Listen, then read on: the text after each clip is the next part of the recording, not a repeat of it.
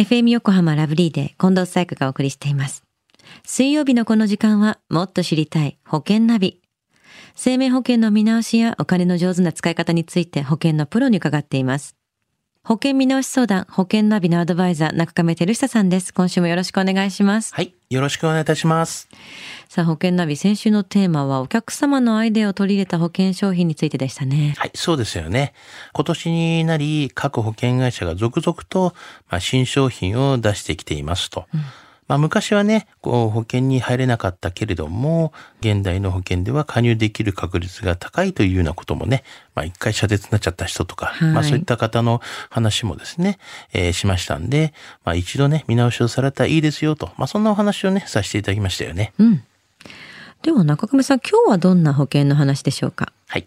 今日のテーマはですね、独身の人の就業不能保険についてちょっとお話をしたいなというふうに思います。ああ、就業不能保険ってあの一家の大黒柱に何かあったらって考えて加入する方多いと思うんですけど、独身の場合はどうなんですか？はい、そうですね。独身といってもですね、まあ様々ですよね、うん。大学を卒業したばかりの20代前半の方と、あとはまあ40歳で社会経験がもう20年にもなりそうな方って、貯金や生活環境もまあ大きく違いますよね。ねまあそこで、まあ独身の方に対しての保険の考え方って、特にね、就業不能保険の考え方をちょっとね、お伝えしたいなというふうには思いますよね。うん、まずは就業不能保険がどんな保険なのか教えてください。はい。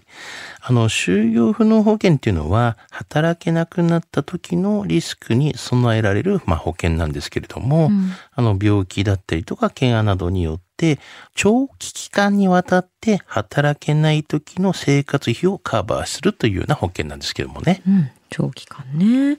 加入を検討する上でじゃあ注意するポイントってどんなところですか？はい。就業不能保険は、まあ、所定の就業不能状態になった場合でも、支払い対象外期間というのがありまして、それを経過した後でなければ、保険金の支払いが開始されません。うん、支払い対象外期間はですね、うん、まあ、保険ごとに様々で、60日から、だいたいこう180日程度が一般的なんですけれども、うん。原則として、所定の病気や怪我での入院や医師の指示で自宅療養が続いているような一定期間以上の、まあ、就業不能状態に限って給付金が支払えますと。うん、まあ、特にですね、うつ病をはじめとした精神疾患は要注意で、精神疾患はですね、保証の対象外になっているケースがありますと。ああ、そうなんだ。まあ、その他ですね、うん、障害の等級にね、認定されていることが条件になることもあるため、はい、まあ、支払い条件をですね、あらかじめしっかりとですね、確認しておいてほしいなというふうには思いますよね、うん。当てはまってると思ったら違ったっていうパターンもありますからね。結構ありますよね、そういうことはね。うん、はい。こういった注意点がある中で、特に就業不能保険が必要な人っていうのはどういった人になるんですか？はい。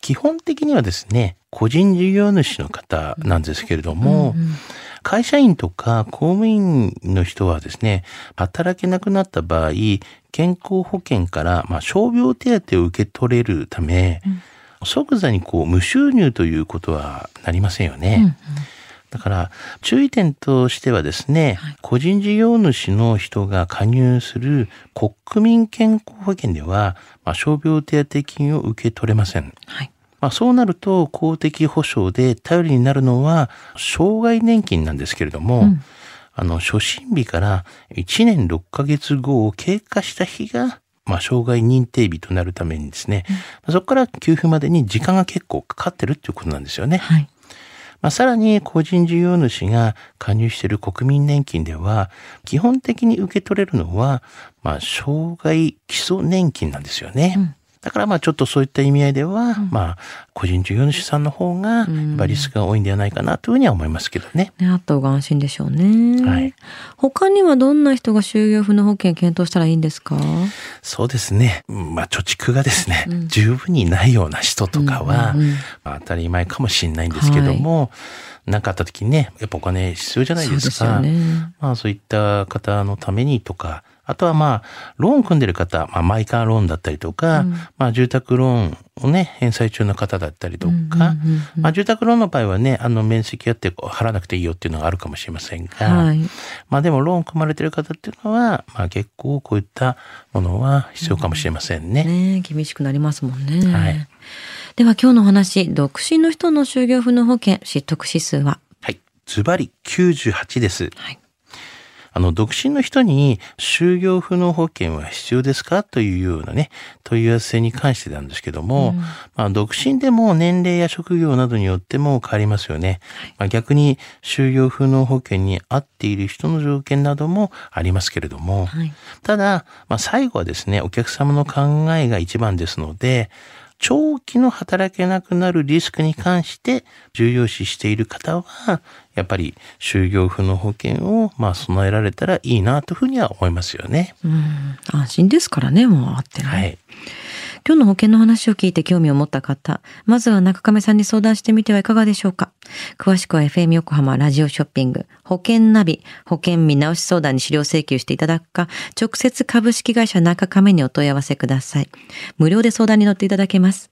インターネットで中亀と検索してください。資料などのお問い合わせは FM 横浜ラジオショッピングのウェブサイトや電話番号045-224-1230 045-224-1230までどうぞ。そして保険ナビは iTunes のポッドキャストでも聞くことができます。保険ナビで検索してください。もっと知りたい保険ナビ。